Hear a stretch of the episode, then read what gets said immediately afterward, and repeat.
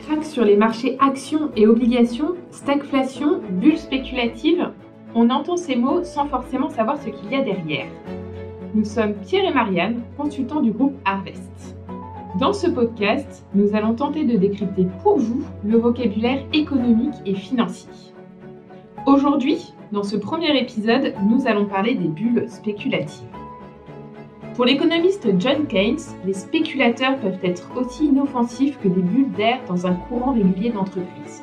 Mais la situation devient sérieuse lorsque l'entreprise n'est plus qu'une bulle d'air dans un tourbillon spéculatif.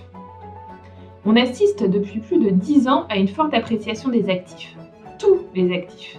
Immobilier, foncier, entreprises, obligations, monnaie, pseudo-crypto-monnaie, marché de l'art, du vin, joueurs de football, Rien n'échappe à cette inflation de l'appréciation des actifs. D'où provient ce phénomène de valorisation universelle? Correspond-il à une réalité économique tangible ou constitue-t-il une gigantesque illusion?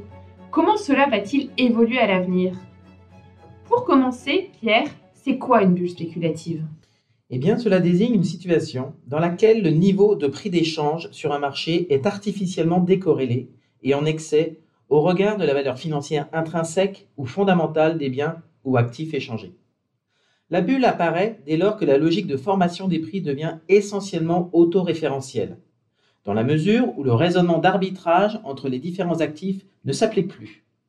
Un prix démesurément élevé aujourd'hui a pour justification la croyance collective qu'il sera supérieur à l'avenir, quand, dans le même temps, la comparaison avec les prix d'autres actifs ne le justifie pas.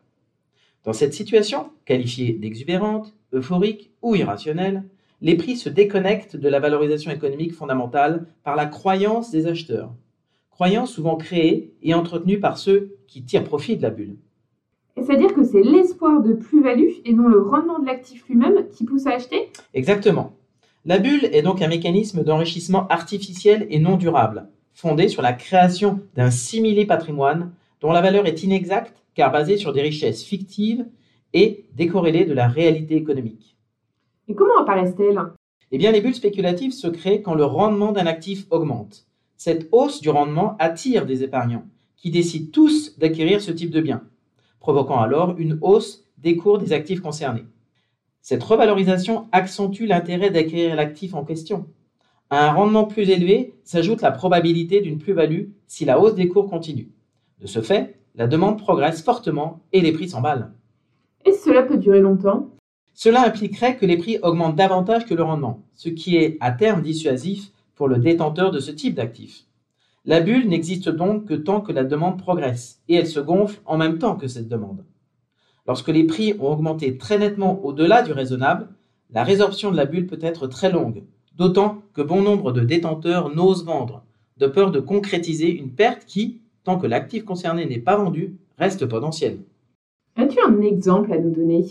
Oui, la bulle spéculative du marché de l'immobilier parisien s'est gonflée de 1985 à 1987 et a mis plus de 10 ans à se dégonfler, engendrant des pertes qui ont plombé bon nombre de sociétés d'assurance ou de banques qui avaient imprudemment acquis des immeubles au prix fort. Le problème est que l'éclatement de la bulle, particulièrement importante, peut dégénérer en crise économique. Ça a été le cas en 2009. Quels facteurs favorisent le développement des bulles spéculatives?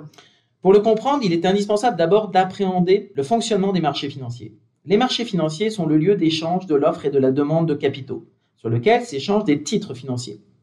Au sens strict, ils désignent les seuls marchés de capitaux à moyen et long terme que sont les marchés actions et obligations. En marge, on trouve également le marché monétaire, celui des changes et celui des dérivés. Ils sont un outil de régulation, un moyen de gérer les ajustements nécessaires au sein de l'économie mondiale. Ils assurent aux agents économiques de trouver les sources de financement pour réaliser leurs activités. Pour remplir ces multiples missions, ils doivent être efficients. On entend par cela que l'ensemble des informations disponibles concernant chaque actif financier coté soit immédiatement intégré dans le prix de l'actif. je ne vois pas où est le problème. Eh bien, le problème vient du fait que le marché ne remplit pas toujours les conditions optimales de l'efficience des marchés financiers notamment en termes de transparence et de rationalité des agents. En effet, certains agents irrationnels vont influencer le marché en rapportant ou en inventant des informations par des actions non fondées à court terme. D'autres, par un comportement grégaire, adoptent un comportement mimétique et non rationnel afin de minimiser les risques en agissant sur les autres. L'hétérogénéité des acteurs et l'existence de comportements mimétiques vont créer des bulles spéculatives où le cours d'un actif s'éloigne de sa valeur fondamentale. Y a-t-il d'autres facteurs aggravants? Eh bien oui. En situation de croissance de l'économie, l'abondance de liquidités permet le développement d'une bulle spéculative. Par le jeu de l'effet de levier, les emprunts permettant d'investir ont une rentabilité financière supérieure au prix du crédit réalisé. C'est exactement ce qui s'est produit aux États-Unis, où les achats d'actions à crédit ont été autorisés à partir de 1926. La distribution hétérogène et asymétrique de l'information favorise ce type de comportement. Face à l'incertitude et à l'aléa moral, les agents qui ont une aversion pour le risque ont tendance à suivre le comportement majoritaire. Les produits dérivés favorisent le développement de comportements risqués et attirent les agents spéculatifs. Ainsi, on dit qu'un marché connaît un phénomène de bulle spéculative lorsque le prix qui s'y forme s'éloigne durablement et cumulativement du prix d'équilibre qui correspondrait aux variables économiques fondamentales. Que nous enseigne le passé? L'histoire du capitalisme, c'est l'histoire d'une répétition de bulles spéculatives. Elles sont d'abord d'ordre économique, avec les promesses d'un monde nouveau.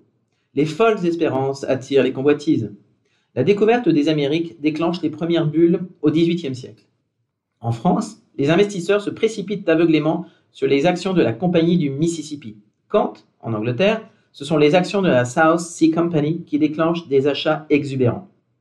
Suivront les paris sur les transports fluviaux, puis sur les compagnies ferroviaires dans les années 1850.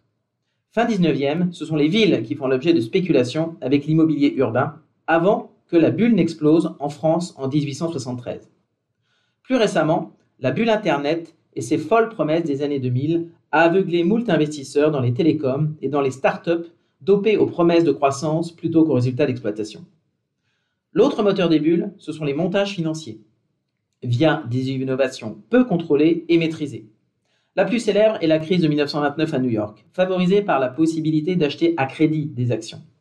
Le Japon a quant à lui connu une bulle immobilière et sur les marchés actions à la fin des années 80, boostée par une politique monétaire de taux bas. Et aujourd'hui, comment analyser la situation actuelle? Depuis plus de dix ans, les politiques monétaires menées par les différentes banques centrales ont été extraordinairement accommodantes.